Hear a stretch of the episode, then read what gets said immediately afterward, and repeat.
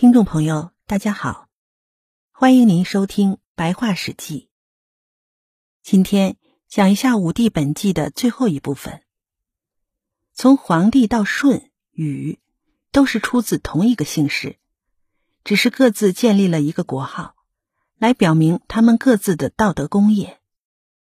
黄帝的国号叫有熊，颛顼的国号叫高阳，帝喾的国号叫高辛。帝尧的国号叫陶唐，帝舜的国号叫有虞，帝禹的国号叫夏后。后来，帝禹改称四世。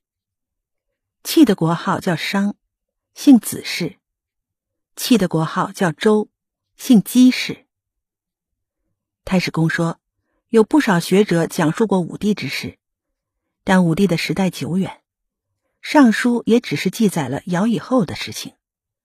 各家学派讲述皇帝的事情不少，但内容荒诞不经。有身份、有头脑的人是不会相信那些话的。孔门教学用过的“宰欲问武帝德”和“帝系姓”，不是儒家的经典，不被某些儒者所承认。我曾向西到过崆峒山，向北到过涿鹿。向东到过大海边，向南曾渡过淮河、长江。在我所到的相关地区，都曾听到过当地长老讲述皇帝，或是讲述尧舜的事情。而这些不同地区的风土人情也的确不同，因此总的感觉还是古文典籍的说法比较接近事实。我读过《春秋》《国语》，其中对武帝德。地系性中一些说法的阐发还是很清楚的，问题只是人们没有做深入的研究。其实这两本书所表述的观点还是比较切实可信的。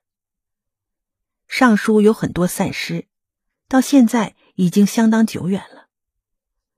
其所散失的内容，有时还能从其他著作中偶尔见到。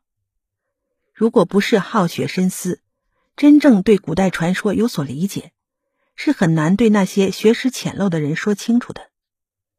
于是我选择较为确实可信的材料，编排阐发，写成了这本纪部分的第一篇。本集就播讲到这里，下一集将讲一讲下本纪，欢迎继续收听。